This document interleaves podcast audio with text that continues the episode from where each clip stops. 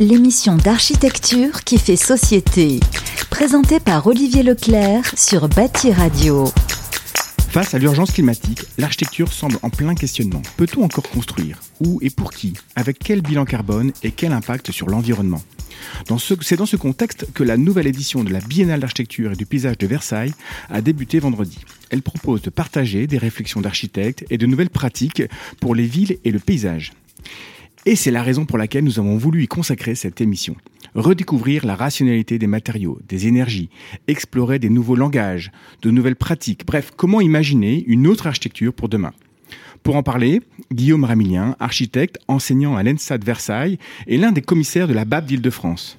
Jeanne Moulet, architecte et également enseignante à l'ENSA de Versailles, est l'une des animatrices du workshop de la BAP From Close to Closing. Bonjour et bienvenue dans Prisme. Au sommaire de cette émission, nous commencerons par l'édito de Nicolas Housset de la revue de la revue d'architecture Polygone. Bonjour Nicolas. Bonjour. En deux mots, c'est quoi cette revue? Alors c'est une revue d'architecture et de société.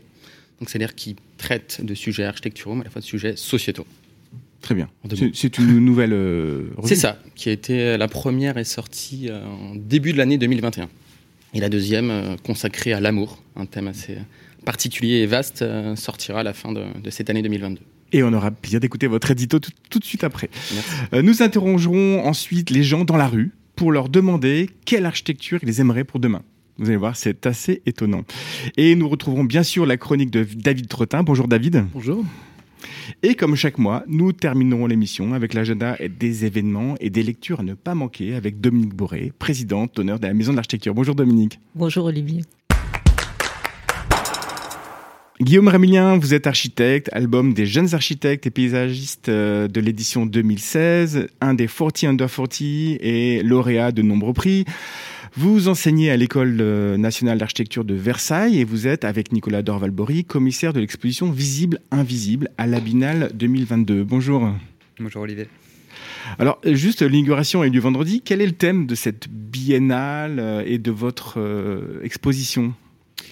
Alors, le thème de la Biennale, il est donné par le commissaire général, François de, de Mazière, c'est la ville et la terre.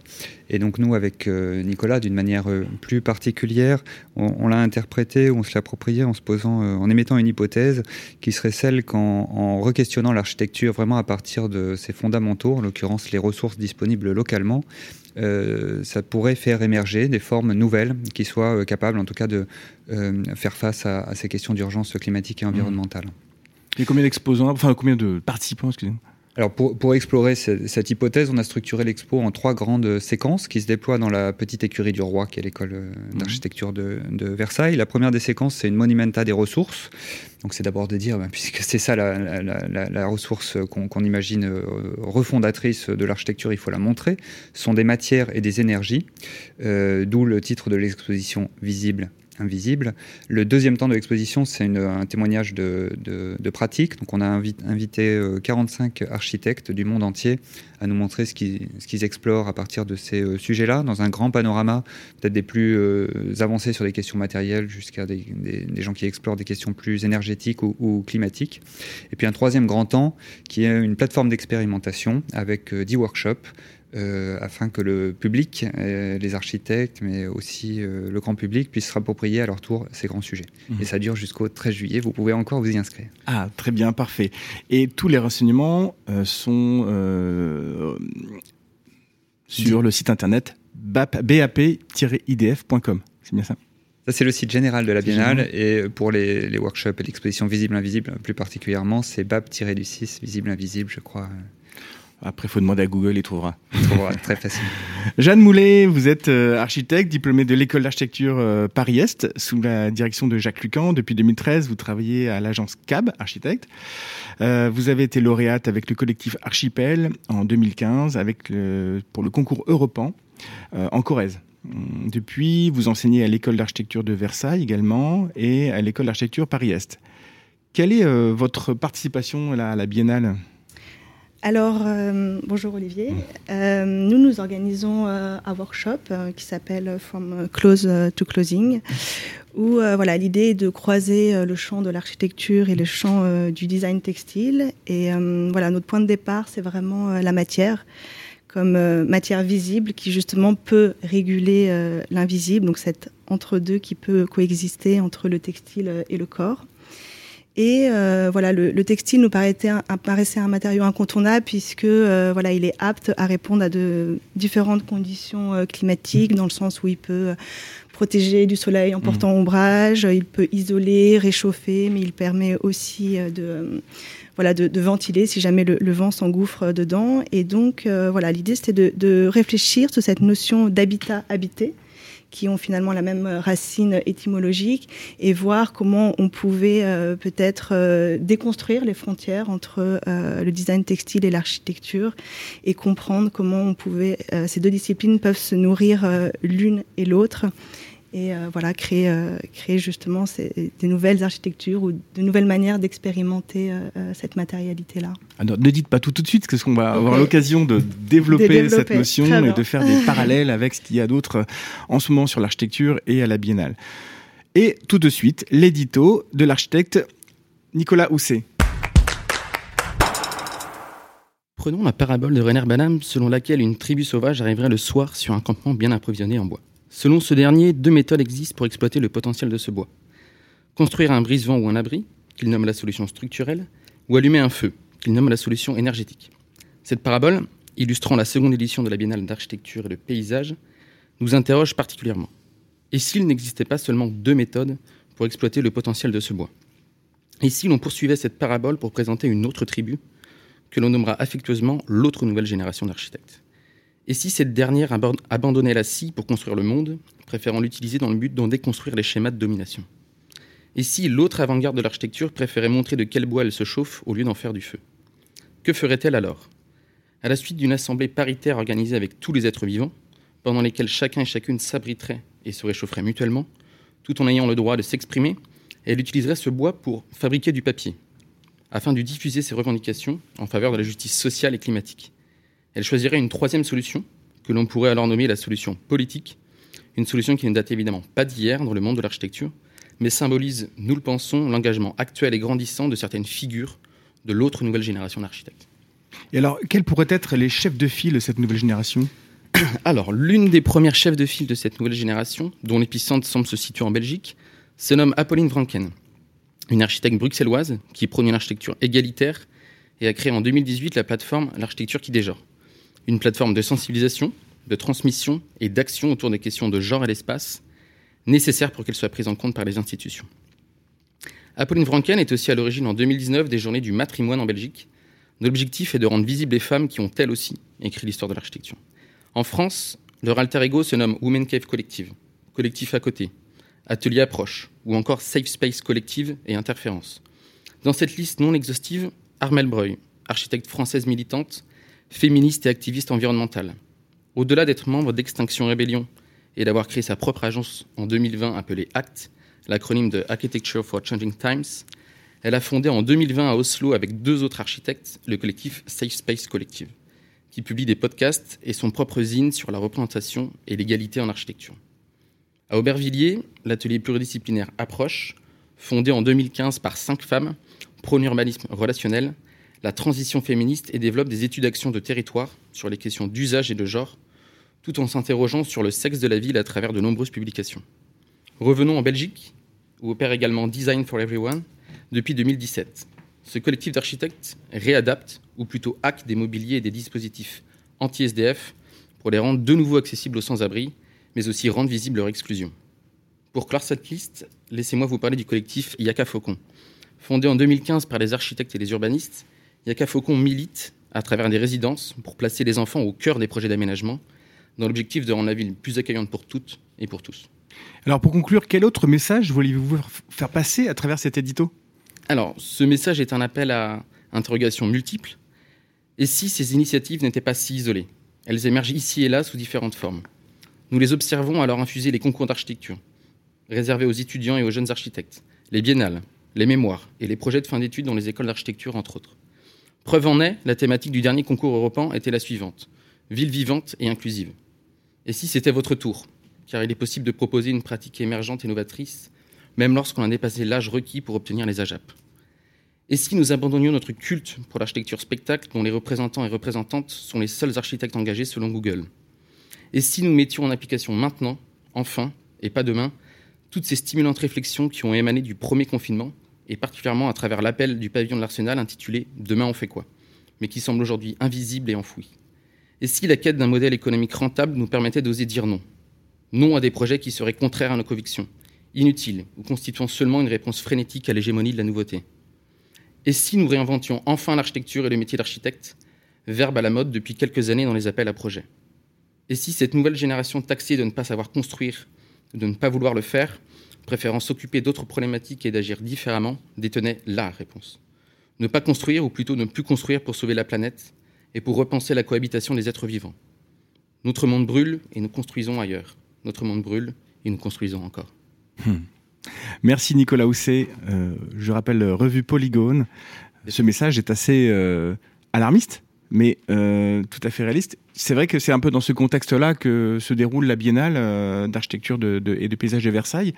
Guillaume Rabillien, quand on, entend ce cet édito de Nicolas Housset, l'urgence climatique a l'air d'être quand même en filigrane dans cette biennale. Quel est le message que vous avez voulu faire passer au public? Que l'urgence climatique soit présente dans cette biennale, c'est une évidence. Elle la fonde même, je pense. Et le fait que Nicolas convoque cette parabole de, de Banham, c'est rigolo, puisque c'est par ailleurs le texte qu'on a choisi avec Nicolas pour introduire notre propos euh, euh, curatorial. Mais euh, peut-être pour être euh, plus optimiste que ne l'est ta chronique, euh, l'hypothèse qu'on fait avec Nicolas, c'est de se dire que euh, cette parabole de Banham, qui, qui, date de près de 60 ans, elle opposait comme ça dans une sorte de, euh, de, de schisme a priori à l'époque irréconciliable entre ces premiers protagonistes de l'écologie en architecture, une stratégie qui, était, qui se dirigeait plutôt sur la question atmosphérique, énergétique, climatique, et puis une autre qui serait plutôt engagée sur le champ matériel. Donc, pour rappeler en deux mots la parabole de cette parabole 1969, voilà. euh, l'architecture de l'environnement euh, bien euh, tempérée, deux tribus arrivant dans une forêt au soir, évidemment pour satisfaire leurs conditions homéothermes. Et, il se pose la question d'une stratégie avec le bois qui est disponible. Et l'histoire que raconte Banham, c'est de dire que, en fait, on, évidemment, on peut brûler ce feu pour se réchauffer, on peut utiliser ce feu pour construire une cabane et se protéger des intempéries, du vent, etc utiliser ce bois, je crois, c'est ça. Oui, le, bois disponible dans cette, dans cette forêt. Et l'hypothèse qu'il émet, c'est qu'on ne répond jamais de manière euh, rationnelle en fait, à cette euh, question, mais toujours par présupposé euh, culturel. Et je crois que l'hypothèse qu'on fait, en tout cas avec Nicolas dans l'exposition, c'est de dire qu'il y a peut-être une, sorte de nouveau réalisme, 60 ans après, une sorte d'âge mûr de cette pensée écologique qui tend à les réconcilier à une forme de synthèse entre ces deux sujets. En tout cas, c'est ce que notre exposition à adresser dans son panorama. Mmh, très bien. Jeanne Moulet, en, en, amenant le public à travailler sur l'architecture la plus minimale possible, c'est-à-dire vraiment le vêtement, euh, qu'est-ce que vous vouliez illustrer à travers ce message? C'est aussi une forme de parabole, on pourrait dire? Euh, oui, on pourrait dire ça. Euh, c'est vrai qu'on voulait trouver une intervention assez minimale et euh, le textile, je pense, était assez incontournable parce qu'il a cette possibilité de se déployer dans l'espace et du coup arriver à une très grande échelle et en même temps de se comprimer très facilement. Et donc c'était aussi se dire que dans une économie de moyens la plus totale, on vous donne voilà un, rouleau de, de, tissu et puis deux trois cordes, voir ce qu'il est possible de faire et, et voir ce qu'il est possible d'inventer parce que je pense que c'est ça aussi, c'est que la question euh, qu'on doit se poser aujourd'hui, c'est euh, comment euh, presque réinventer les choses du tout au tout, en, en, en, avec le moins de, de, de, ressources et de matières possibles. Donc voilà, c'est continuer à inventer avec moins. C'est vrai que pour l'instant, ça, ça a l'air assez. Vous avez commencé lundi, c'est ça? Lundi, oui. D'accord. Et c'est jusqu'à quand? C'est jusqu'à vendredi. D'accord. Voilà, vous êtes bienvenus pour venir nous voir. Pour dans la cour. il faut euh, c'est fini les inscriptions, on est au complet. Bon, ben voilà, guichet fermé, comme on voilà. dit. Euh, Guillaume Rémilien, dans cette biennale, on a un peu l'impression que, enfin, c'est dans l'air du temps, que vous parlez de, plus de la dimension politique de l'architecture. C'est bien ça? Oui, je, je, crois que la question écologique, elle est éminemment politique. Euh, et euh, si une espèce de, consensus apparent qui est parfois euh, l'entoure mérite d'être démasqué. Et en ce sens, euh, ça nous faisait très plaisir avec Nicolas en fait de, reconquérir un mot qui est le mot de terroir. Euh, justement pour cette raison-là, parce que le terroir, dans le meilleur des cas, c'est une sorte de valorisation un peu publicitaire pour vos régions du talent. Et dans le pire, quelques relents assez nauséabonds euh, identitariste. Et alors qu'en réalité, c'est un mot très beau parce qu'en fait, à la fois dans son échelle et dans son acception, il convoque à la fois la question du sous-sol, c'est-à-dire les qualités écologiques d'un lieu, d'un territoire, dans le même temps aussi la question de sa qualité atmosphérique, ces fameuses énergies, son vent, son ensoleillement, sa pluviométrie, et puis euh, une culture particulière, des savoir-faire euh, qui engagent la transformation de la matière. Est-ce que c'est pas en fait une très belle définition de l'architecture finalement? Mmh. Et, vous, avez, vous avez aussi. Euh, alors, c'est très axé sur la recherche. Hein, c'est pas des bâtiments que vous montrez, c'est plutôt des pratiques, c'est plutôt des, des, un changement de paradigme pour euh, inventer une nouvelle forme d'architecture. Euh, vous avez, vous êtes sous le, retour à l'essentiel quand même. On, on, sent quand même une forme de, de retour à des préoccupations de base de l'architecte, c'est-à-dire construire, comment vous observez cette mutation? Alors, c'est effectivement euh, quelque chose auquel on tenait de ne pas montrer une sorte de catalogue de solutions avec des bâtiments auxquels on aurait remis une sorte de médaille euh, de, vertu ou que sais-je, qui nous semblerait totalement contre-productif, mais bien plutôt de poser la question du, projet, du projet d'architecture et de ce qui le refonde, ce qui le fonde ou ce qui le refonde, effectivement. Et parmi ces ces, sujets. Donc c'est plutôt un panorama d'opportunités en réalité, cette exposition.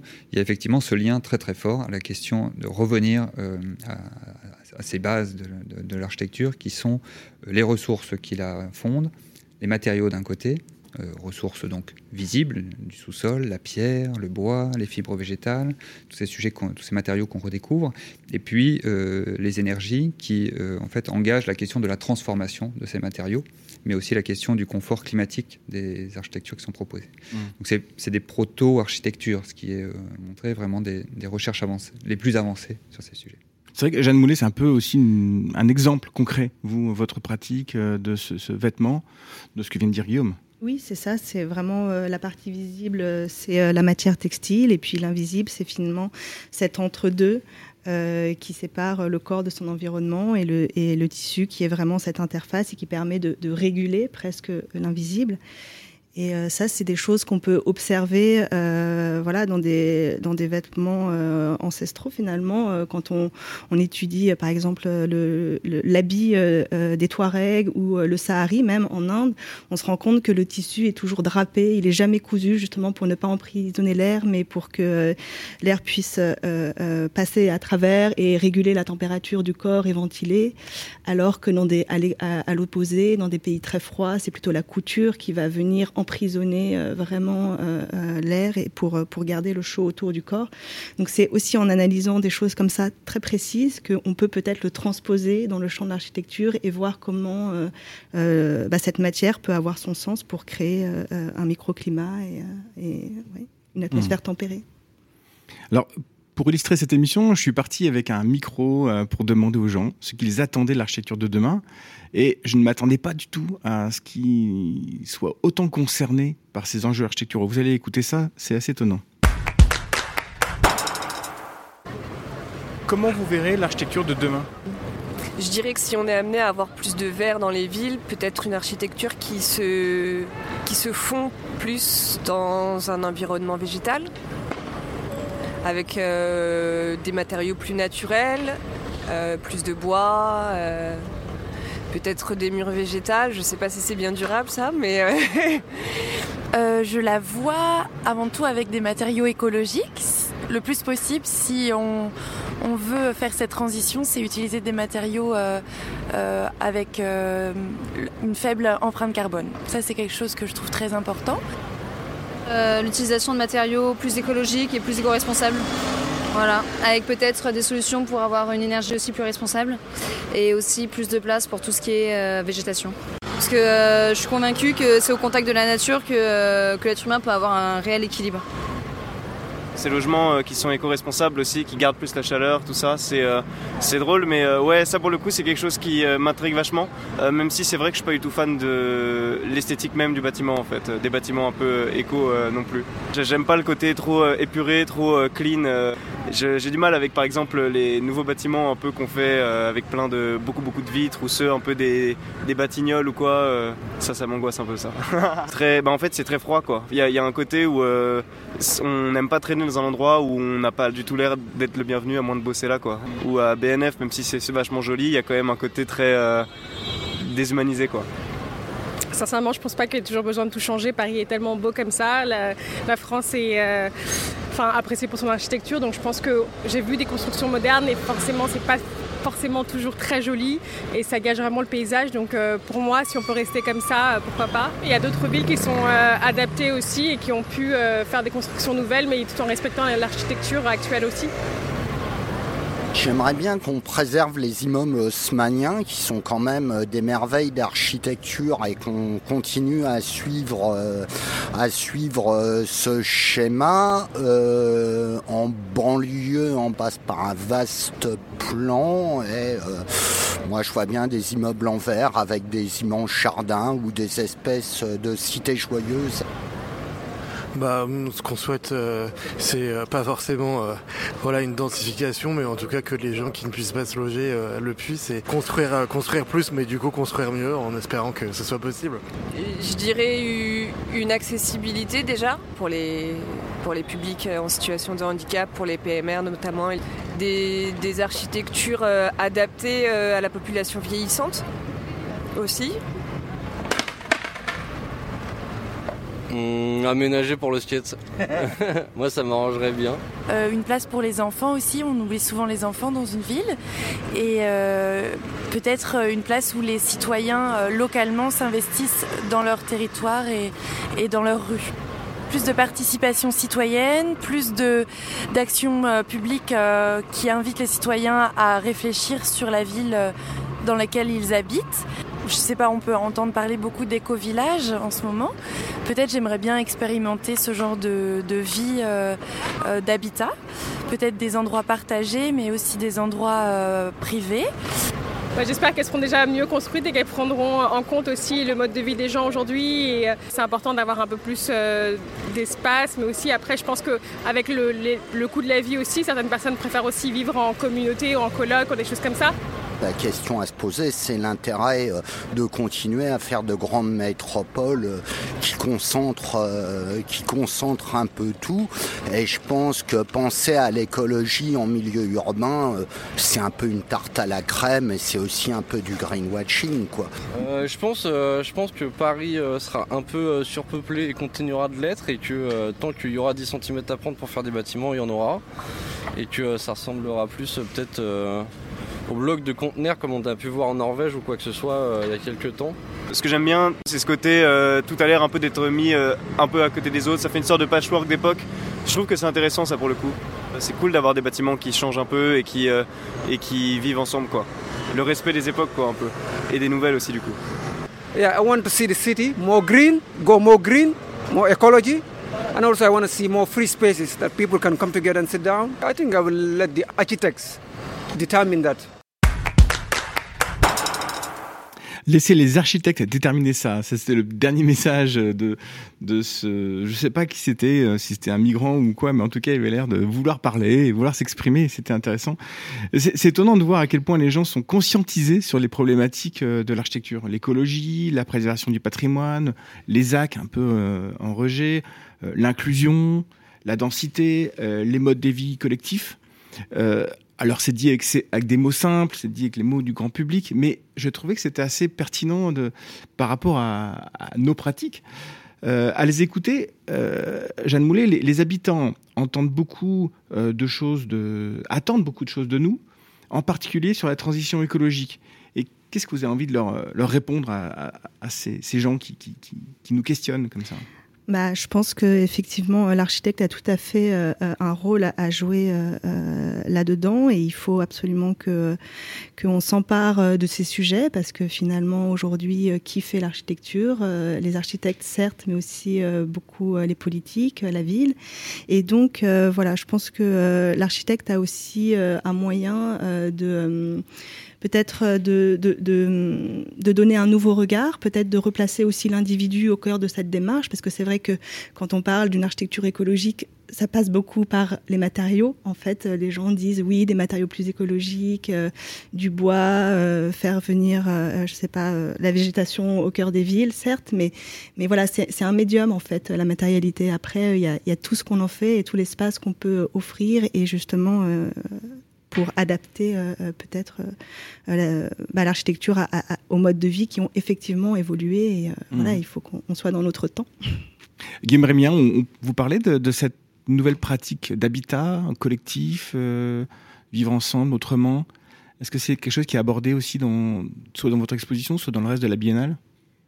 Oui, euh, indirectement, je dirais, puisque comme on, on s'est dit, mais notre expo, elle, elle, re-questionne vraiment la question de la, manière de faire émerger des formes architecturales nouvelles, mais évidemment, ces questions liées à l'écologie, elles engagent aussi des changements dans nos modes de vie, dans nos pratiques, dans des questions d'usage.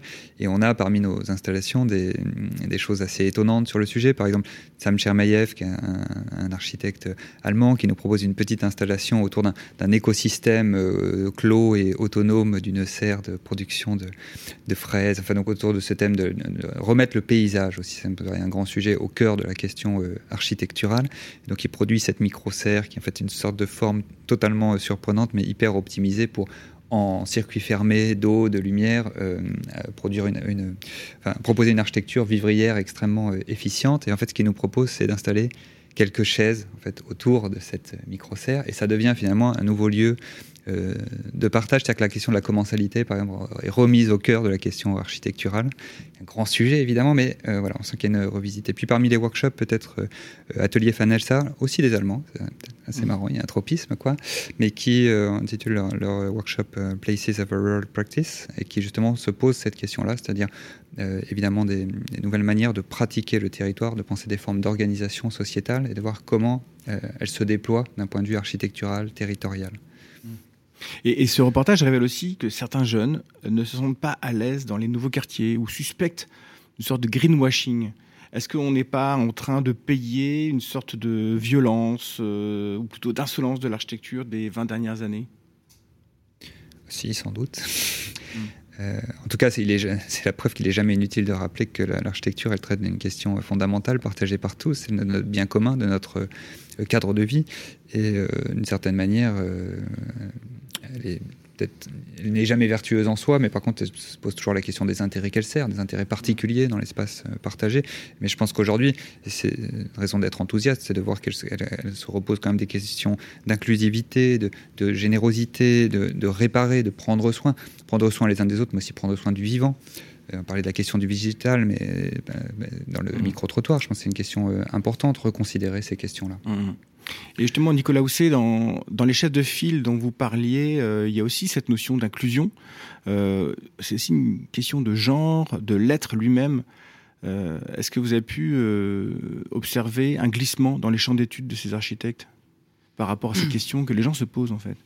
Un glissement, je pense qu'il a eu lieu il y a maintenant, je dirais, 4-5 ans. On a pu observer, par exemple, dans les, dans les enseignements, dans les écoles d'architecture, dans les mémoires, par exemple, les mémoires, les projets de fin d'études où on a vu arriver en France, en Belgique, je vous parlais tout à l'heure d'une sorte d'épicentre en Belgique il y a 4-5 ans, euh, du coup, Apolline Franken, dont je vous parlais tout à l'heure, qui avait réalisé son, mémoire en, en 2018, euh, si j'ai bonne mémoire d'ailleurs, euh, qui traitait du béguinage et de l'architecture féministe. Et on a aussi observé en France par la suite l'arrivée de nouveaux mémoires, de nouvelles thématiques, certainement un peu plus un peu plus politique et qui avait plus un lien avec euh, les usagers et les usagères plutôt que des considérations, je dirais, euh, architecturo-architecturales qui traitent de, concepts, d'esthétisme euh, ou de matériaux, entre autres, mais plutôt centrées sur, l'humain et la possibilité de, d'inclure diversité finalement dans la ville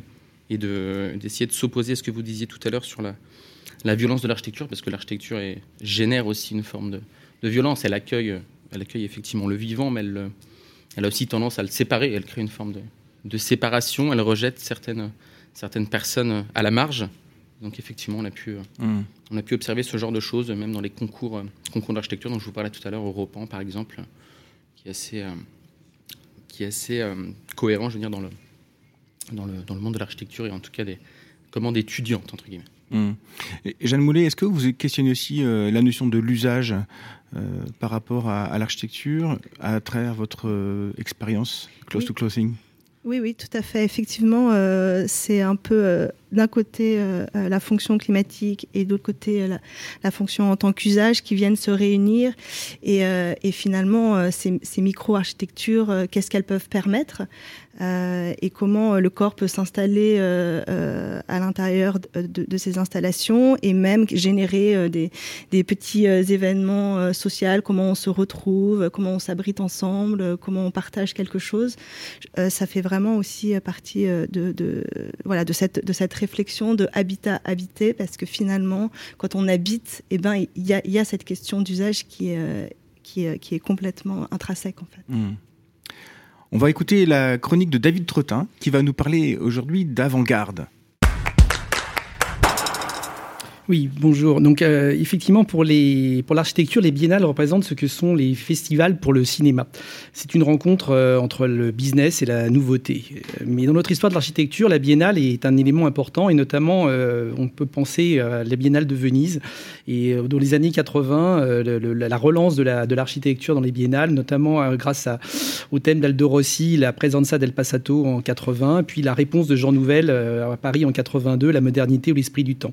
C'est ces expériences et ces biennales ont bâti le cadre théorique pour l'architecture durant une trentaine d'années.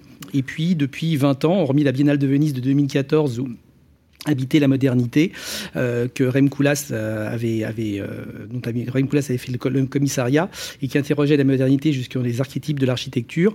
Il y a une dérive un peu grand spectacle à Venise avec des thèmes fédérateurs, less esthétique, ethics et jusqu'à la dernière aujourd'hui euh, How We Live Together qui ont vidé les biennales de leur potentiel subversif et avant-gardiste pour en faire des lieux de communication institutionnelle.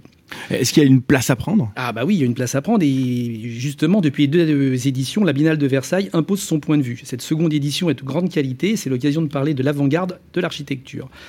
L'avant-garde, ça se consomme frais, ça se conserve pas longtemps. Et si je tente un parallèle culinaire, c'est une sorte de crème fouettée euh, sucrée à la drogue. Chacun la sienne, car l'avant-garde doit secouer, renverser, émoustiller ou rendre malade. Ça doit être, si possible, un changement de paradigme qui ouvre de nouveaux horizons. En tout cas, elle doit être euh, et doit rendre ce qui la précède obsolète et poussiéreux. Car l'enjeu des avant-gardes est d'autant sur le terrain des idées que celui sur des parts de marché. Je m'explique. Chaque génération, et on pourrait faire un sujet entier sur la notion de génération, nourrit l'enseignement de ses aînés, veut prendre sa place. Les nouveaux entrants sur le marché doivent amener de nouveaux points de vue et pour remettre en cause la position de ceux qui les précèdent. Mon analyse est ici volontairement pragmatique. Peter euh, Sloterdijk, euh, philosophe et essayiste allemand, amende un peu le propos. Pour lui, l'avant-gardisme est la compétence permettant de forcer tous les membres d'une société à adopter une décision sur une proposition qui n'émane pas d'elle-même. C'est l'intérêt de l'avant-garde de catalyser les attentes d'une époque, la nôtre, et celle d'une remise en question de la société de consommation des ressources, dont l'acte de construire est un puissant vecteur. L'architecture se construit et les questions de la construction en architecture ont été depuis trop longtemps capturées par l'industrie du BTP. Aux architectes, les débats sur le fonctionnement, la forme, le sens des bâtiments, aux entreprises le savoir construire et aux industriels le catalogue des produits avec avis technique normalisé. On connaît maintenant le bilan carbone de tout cela et surtout la qualité des réalisations. Sans attendre la fameuse décennale, au bout de cinq ans, beaucoup des bâtiments qui ont eu les honneurs de la médiation architecturale, voire de la critique, sont, dirons-nous, défraîchis. Bois, plâtre, eau, roseau, paille, chanvre, pierre, terre, briques, cuite ou crue, il y a comme une gourmandise à retrouver les savoir-faire construits et les savoir construire, les terroirs d'exploitation, d'extraction ou de transformation des matériaux. Le sourcing devient essentiel, comme pour la cuisine, on cherche derrière la matière celui qui la transforme et celui qui va la mettre en œuvre. Le sujet ici n'est pas de construire beaucoup, mais de construire bien. On dépasse ici la morale pour redonner une éthique à notre métier et à son implication dans les territoires. Bref, on est ici sur le début de quelque chose de passionnant qui, au-delà des ressources, interroge sur la finalité de la construction, son rôle social, économique et culturel, et propose à l'architecte une nouvelle place dans la société. Euh, et c'est une révolte alors? Non, sire, c'est une révolution. Merci David. Euh, Guillaume Ramilien, vous avez traité votre exposition visible-invisible sous l'angle de la recherche, comme on l'a dit tout à l'heure, et nous sommes euh, à la recherche d'une avant-garde, hein, comme le décrit euh, David. Est-ce que c'est un peu ce que vous avez essayé de trouver? En tout cas, c'était notre hypothèse, et je, crois que je crois que la réponse est oui. En tout cas, on est à un moment passionnant d'un point de vue disciplinaire, ce virage entre finalement un tropisme euh, climatique de parmi l'avant-garde de ces questions écologiques et celle plus engagée que je citais tout à l'heure, si on reprend encore une fois euh, cette parabole de Banham comme euh, clé d'entrée, mais de, gens plus avancés sur les questions matérielles.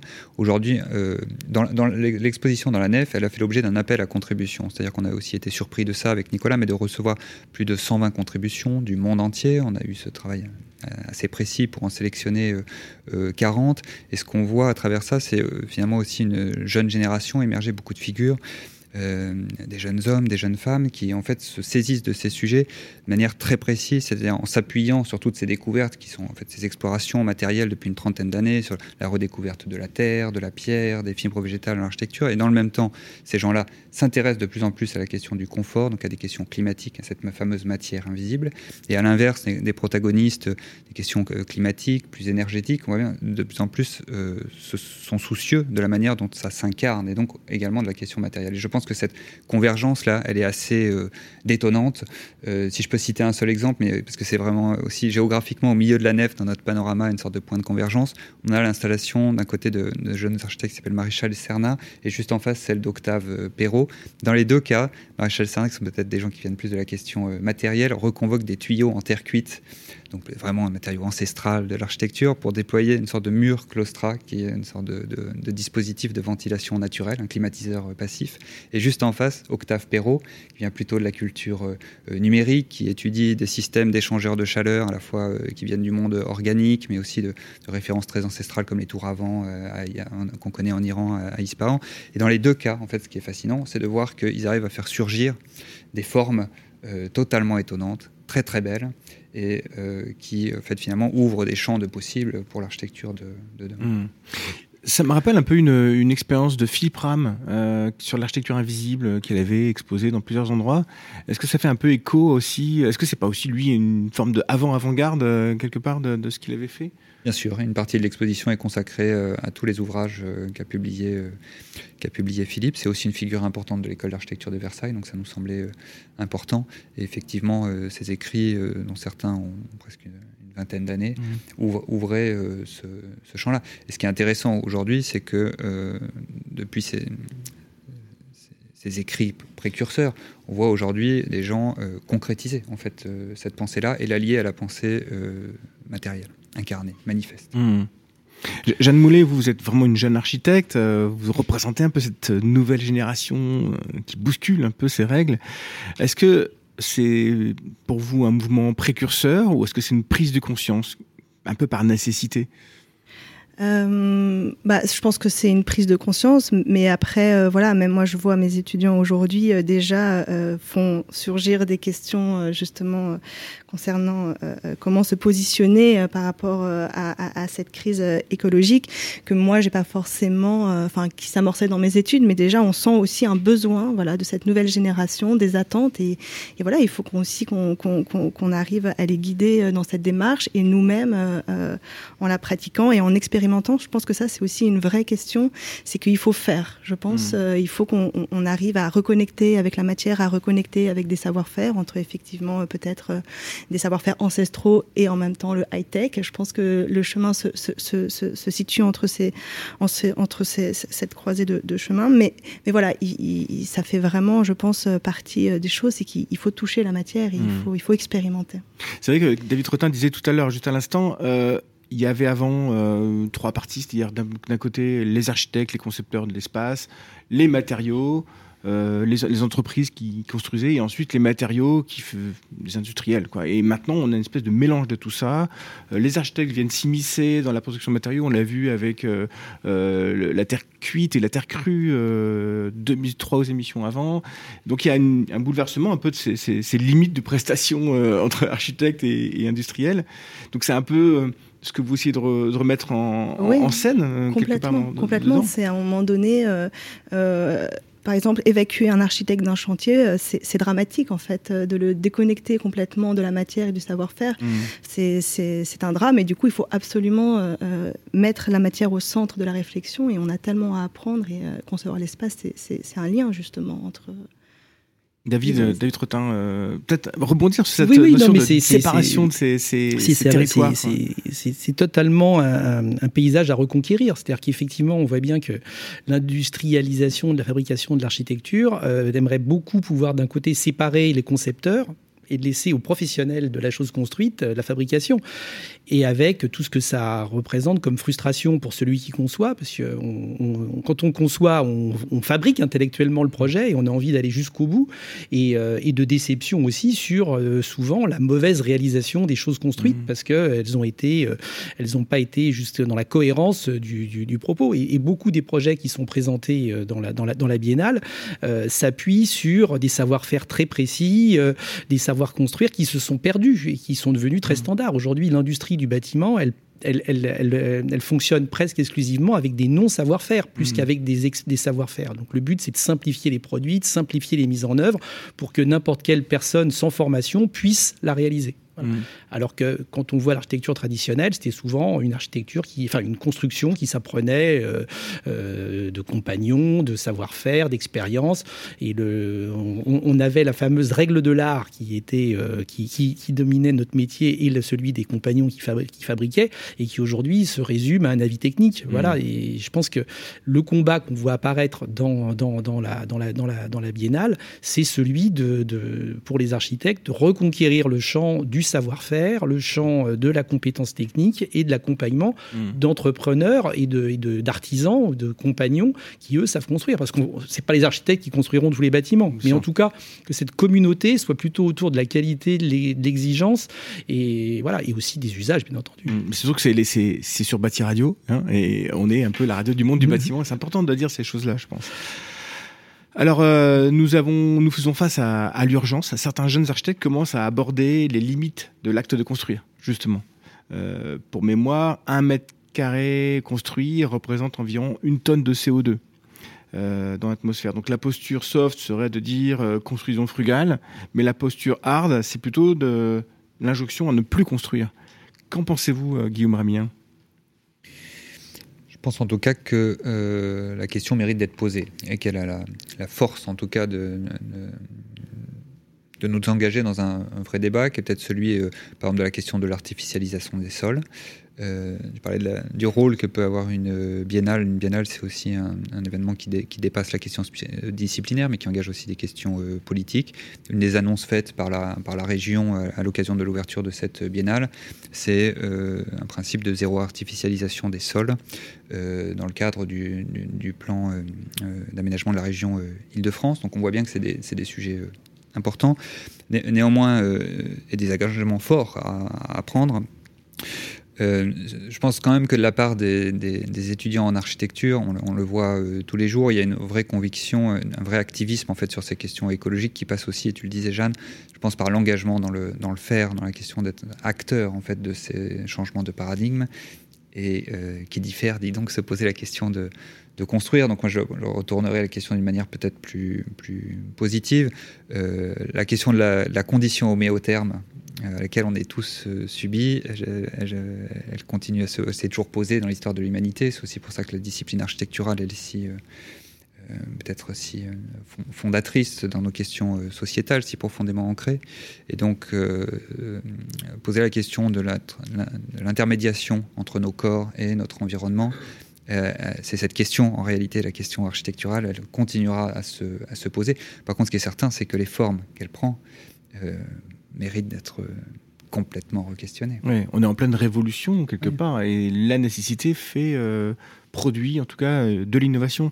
Alors on a tous été un peu interpellés, je pense vous aussi, par le discours des étudiants d'AgroParisTech et leur appel à déserter. Euh, on ne peut pas s'empêcher de faire le parallèle avec notre profession. Les, architectes, les étudiants en architecture euh, sont-ils également prêts à appeler à la désertion euh, face à ce qu'on leur demande de faire une fois diplômés, Jeanne Moulet? Euh, à la désertion, non, parce que je pense que ce changement de paradigme, finalement, euh, euh, que les étudiants d'AgroParisTech euh, revendiquaient, euh, je pense qu'il est, qu'il est possible, enfin, il, il, peut exister dans une, dans une pratique euh, actuellement, il peut être développé. Je pense que le, ce monde-là est pas, est pas voilà, une sorte de, de, tunnel avec une seule voie. Au contraire, il a plein de branches, plein de ramifications, et donc je pense que mmh. des voies sont possibles. Donc, je vois pas pourquoi rejeter tout dans son ensemble. C'est pas. Faut résister résister. Oui, voilà. Résister. Nicolas Ossé, vous en parlez beaucoup dans votre euh, édito. Euh, ne plus construire, c'est une question que vous, vous vous posez aussi. Effectivement. Après, nous, dans notre cas, le fait qu'on qu ait créé cette, cette revue d'architecture et de société, on s'est déjà mis en marge en fait de, de cet acte de construire. On n'a pas forcément acquis cette légitimité pour pouvoir penser l'architecture, mais on a vraiment décidé de nous-mêmes de, de, se mettre un peu à l'écart, d'essayer de, de collecter comme ça des, des pensées par rapport à l'architecture contemporaine et essayer de voir comment cette architecture de demain euh, pourrait se mettre en place et quelle forme elle pourrait avoir. Et juste pour reprendre ce que vous veniez de dire juste avant, euh, je ne pense pas que la désertification soit la, la, la, la réponse à la désertion, pardon. Mais c'est vrai que ça ne veut pas dire du tout la même chose. La désertion, euh, je dirais plutôt par rapport d'ailleurs au, au, discours d'Agrotech, euh, plutôt la bifurcation. C'est ça aussi un mot qui m'a qui m'a marqué, c'est comment essayer de trouver sa voie euh, dans l'architecture. On n'est pas forcément, il n'y a pas forcément cette obligation de, de fonder une agence, de construire, de, de concevoir, etc. On peut aussi euh, prendre des, des, chemins de travers, je dirais, pour euh, accompagner l'architecture. Je pense, euh, par exemple, à un, un, jeune, un jeune collectif ou plutôt une entreprise qui s'appelle SAS Minimum, qui a d'ailleurs été créée, je pense, par les étudiants de l'école d'architecture de Versailles et qui, euh, et qui s'engage à, à produire du plastique recyclé qui permet de créer des matériaux de construction qui peuvent servir justement à la, à la construction de l'architecture contemporaine. Donc on mmh. peut aussi euh, bifurquer en, en, changeant un peu son poste dans l'architecture, mais, mais aussi l'accompagner. C'est vrai qu'à la revue Polygone, vous êtes tous architectes à peu près, oui. et, et, vous vous considérez comme praticien, mais d'une autre manière. Oui, praticien, c'est, je pense, que ça serait un grand mot. Théoricien, c'en est un autre. Mmh. Euh, je dirais plutôt une figure un peu entre entre les deux, une figure médiane où finalement on produit aussi, euh, ça je sais que un, ça peut être un, un, gros mot, on produit de l'architecture, on construit quand on va produire un objet éditorial, c'est aussi une forme de, de, construction avec ses partitions, mmh. ses structures et, et, son concept aussi également. Mais effectivement, le praticien me paraît être mmh. encore un, un, mot assez fort pour définir notre, notre pratique, justement. Mmh. Mais l'architecture, c'est de la médiation. Voilà. Les bâtiments sont des médias quelque part. Ils, ils expriment des idées. C'est pour ça qu'on voit les réactions du micro-trottoir, la manière dont on s'empare de l'architecture pour y coller un discours ou pour y coller une critique. Écrire, faire une revue ou faire un bâtiment, je pense que c'est extrêmement euh, proche, on va dire, comme, euh, comme, comme démarche. C'est pas pour rien que beaucoup d'architectes écrivent, produisent des, des, des, des, livres, des manifestes en même temps qu'ils produisent des bâtiments. Mmh. Une autre manière de transmettre un, un message. Mmh. Et le fait de revendiquer que l'architecture ne soit pas seulement réservée à la maîtrise d'œuvre, je pense que c'est une question euh, importante et fascinante. C'est-à-dire qu'en fait, collectivement, on, porte ces sujets-là et les porter dans la R&D, dans des inventions de matériaux, la porter au sein de maîtrise d'ouvrage, dans des manières de penser la ville, auprès de politiques. Euh, Aujourd'hui, c'est un, des grands sujets, je pense, un, un, des grands défis de notre euh, discipline collectivement. Mmh. Alors justement, en parlant de transmission, c'est le moment de, retrouver Dominique Boré pour euh, l'agenda du mois de mai. Et euh, aujourd'hui, de la promenade au paysage en passant par le jardin. En passant par le jardin, je vais vous proposer d'aller aux Tuileries et à Versailles. À Versailles, bien évidemment.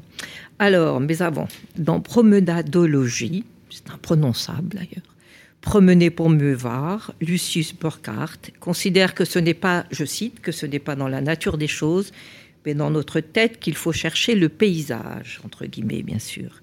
Il est une structure qui sert de perception à une société qui ne vit plus directement des produits de la Terre.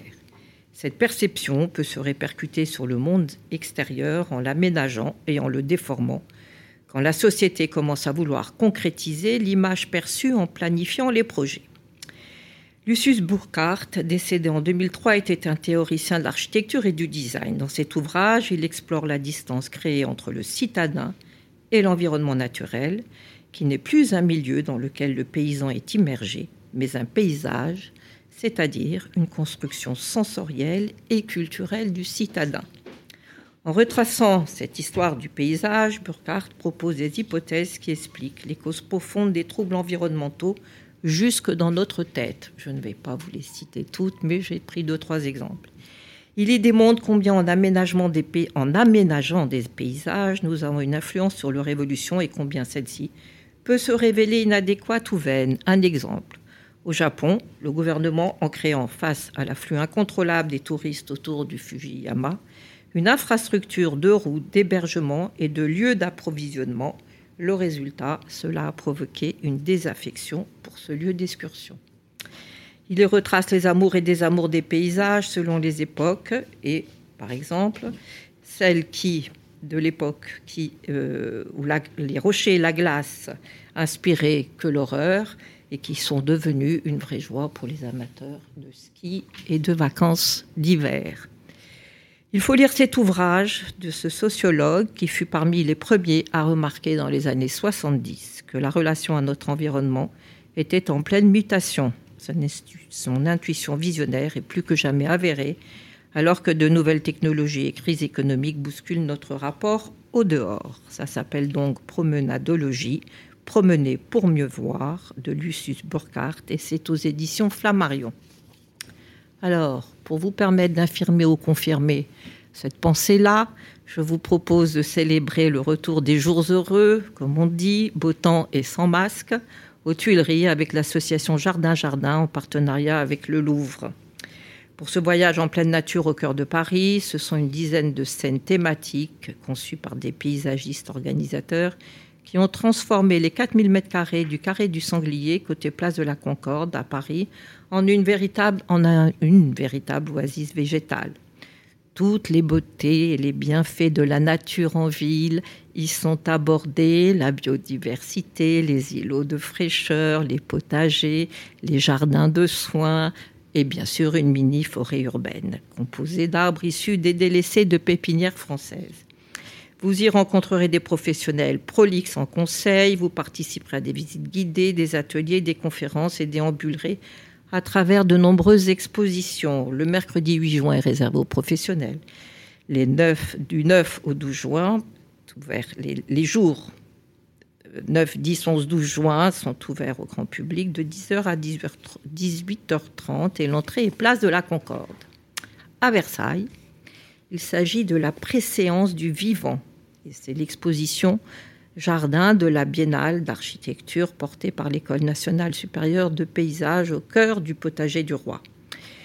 Cette exposition propose une réflexion sur les enjeux du jardin au regard des défis planétaires de protection des écosystèmes. Ce sont des créations de Gilles Clément et Coloco qui permettent aux visiteurs de participer au potager du roi à la vie d'un jardin collaboratif et de se mettre à la place d'un étudiant en paysage qui découvre comment prendre du sol. C'est une remarquable exposition que je vous, conseille vraiment d'aller voir. C'est jusqu'au 13 juillet, c'est donc au Potager du Roi et c'est à l'École nationale supérieure du paysage, au 10 rue Maréchal Joffre à Versailles. Un petit podcast, à chaque fois quand même. Alors là, un ce sont des podcasts du Huffington Post qui s'appelle L'envers du décor qui nous propose d'apprendre comment agir vraiment, entre guillemets, disent-ils, pour l'environnement et d'aller contre les idées reçues dans une discussion décontractée à bâton rompu, en clair, de faire un tri sélectif sur les sujets liés à l'écologie. J'en ai écouté, pas tous, mais j'en ai écouté quelques-uns qui m'amusaient. Et je vous ai fait, je vous en donne quelques titres. Faut-il choisir une trottinette ou un vélo électrique pour être écolo? Bière ou vin, c'est quoi le pire pour la planète? Pourquoi toutes les écoles, tous les écolos ne sont-ils pas décroissants? Les crèmes solaires, ça va être d'actualité, sont-elles les ennemis de l'environnement? Mer ou montagne, quelles vacances respectent le plus l'environnement? Votre chat est-il une catastrophe environnementale? Pourquoi on ne remplace pas tout le plastique par du verre? Et pourquoi c'est, et celui-ci est pas mal, pourquoi c'est la disparition d'animaux moches qui doit nous inquiéter. Sincèrement, c'est plutôt amusant et en tout cas, quand on se pose une question comme ça, dans, ça, ça vaut le coup d'aller d'aller regarder et d'écouter surtout. Vous pouvez donc les écouter et vous abonner à l'envers, ça s'appelle l'envers du décor sur la plupart des applications de podcast et c'est du, ça a été créé par le Huffington Post. Enfin, un prix, bien sûr. Celui-ci, c'est euh, le prix Archiphoto, la sixième édition sur la thématique architecture et ressources. Archiphoto est un prix qui met en valeur des liens qui existent entre les domaines de l'architecture et de la photographie, rien que plus classique. Il récompense les photographes. Voilà, il est organisé depuis 2010 à Strasbourg, à Strasbourg par la Maison européenne de l'architecture et la Chambre, qui est un espace d'exposition et d'éducation à l'image consacré à la photographie. Pour cette édition, le réseau des maisons de l'architecture est partenaire. Le concours est ouvert à tous les photographes qui doivent habiter dans l'Union européenne ou dans un, des pays suivants, la Norvège, le Liechtenstein, la Suisse, l'Albanie, la Bosnie et Herzégovine, en fait tout le continent européen. Et l'Angleterre quand même, et la Grande-Bretagne et l'Irlande. Chaque photographe est invité à envoyer une série cohérente de cinq photographies, donc sur architecture et ressources, accompagnée d'une courte note de présentation le jury constitué de professionnels de la photographie et de l'architecture se réunira en juillet pour sélectionner un, gagnant et quatre lauréats. Le gagnant, lui, remportera le prix Archiphoto 2022 qui est doté de la somme de 2000 euros par de Mathieu Barre Construction. Merci Dominique. Euh, je je vous rappelle, vous êtes donc président d'honneur de la Maison d'architecture d'Île-de-France. On peut retrouver toutes ces informations très riches et très denses sur euh, notre page Facebook et notre LinkedIn, euh, où vous aurez les dates, euh, les lieux, les adresses. on a quelques minutes pour conclure. Guillaume Rémilien, c'est vrai qu'on parle, Dominique a parlé beaucoup de paysage, et c'est vrai que c'est la binale d'architecture et du paysage. Est-ce que vous, vous abordez aussi un peu cette notion Est-ce que tout ce dont on vient de parler est aussi véhiculé à travers la dimension paysage de la binale oui, absolument. Ben, le, commissariat général s'est intitulé euh, La ville et la terre. Donc la, Biennale regroupe euh, une dizaine euh, d'expositions disséminées dans, dans tout Versailles dont effectivement celle de l'école d'architecture dont je vous ai beaucoup parlé ce matin, mais aussi celle de l'école nationale supérieure du, paysage, qui sont nos voisins dans le potager du roi. Et je pense que c'est une des grandes qualités de, la biennale, c'est d'avoir en fait mutualisé tous ces points de vue, tous ces, tous ces engagements, ces, institutions et ces lieux autour finalement de cette question-là, de repenser de manière très intriquée la question du paysage et la question euh, architecturale. C'est aussi une des, une des vraies singularités de cette euh, biennale, c'est de ne mmh. pas être seulement une biennale d'architecture. Jeanne Moulet, une réaction par rapport à l'agenda de Dominique? Vous avez, vous avez, pris des notes, vous allez, vous allez y aller bah, Moi, j'y suis toute la semaine, donc euh, j'ai déjà beaucoup arpenté les lieux. Et c'est vrai que bon, mon programme de cet après-midi, c'est de trouver un moment pour aller visiter les jardins du roi. voilà. Je pense que nous, on va y aller, en tout cas tout à l'heure. Dès qu'on termine cette émission, on y va. Euh, le défi climatique met forcément à l'épreuve le rôle de l'architecte de notre environnement. De nombreux jeunes diplômés en ont pris conscience. Construire, oui, mais autrement, plus respectueux du site, du sol, de l'énergie consommée. Donc je vous invite à découvrir le hors-série euh, que nous allons réaliser maintenant d'interviews d'étudiants lors de cette biennale, qui seront euh, donc des étudiants qui seront diplômés en fin d'année.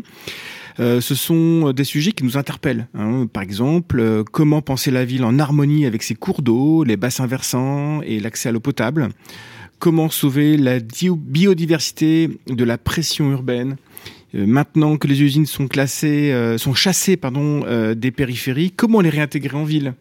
Donc des sujets sur l'industrie.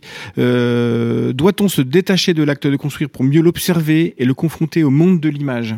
On en parlait aussi tout à l'heure de, cette autre manière, cette autre pratique euh, à travers euh, l'image, la photographie. Doit-on déserter l'architecture? On va parler de toutes ces choses-là à travers des petites émissions euh, de 10, de 10-12 minutes que vous pourrez retrouver en ligne sur la page de Prisme Bâti Radio. Et euh, c'est aussi une manière de rendre la parole aux étudiants, puisqu'on entend beaucoup parler des spécialistes. La Biennale d'architecture, c'est aussi une grande partie euh, à l'école d'architecture de Versailles. Et euh, on se rend compte que tous ces étudiants, ces jeunes diplômés, ont énormément de messages à nous faire passer et je pense que c'est de leur, rendre honneur de, leur donner ce moment de parole. Merci Guillaume Aramilien, euh, merci Jeanne Moulet. Pour rappel, la Biennale, d'architecture et de paysage de Versailles, c'est jusqu'au 13 juillet. Vous trouvez toutes les informations sur le site bap-idf.com. Bien sûr, merci David Trottin, merci à Dominique Boré qu'on retrouve tous les mois pour Chronique et Agenda. Merci Jason à la technique, euh, à Guillaume Loiseau de Eric France pour cette parole accordée. D'ici là, n'hésitez pas à réécouter nos émissions précédentes en podcast depuis votre player habituel ou sur le site de bâtiradio.com. Merci également à Nicolas Housset de la revue Polygone euh, d'avoir euh, participé à cette émission et cet excellent édito. Je vous trouverai, vous pouvez nous écrire à prisme.batiradio.gmail.com et nous retrouver sur les réseaux sociaux. À très vite.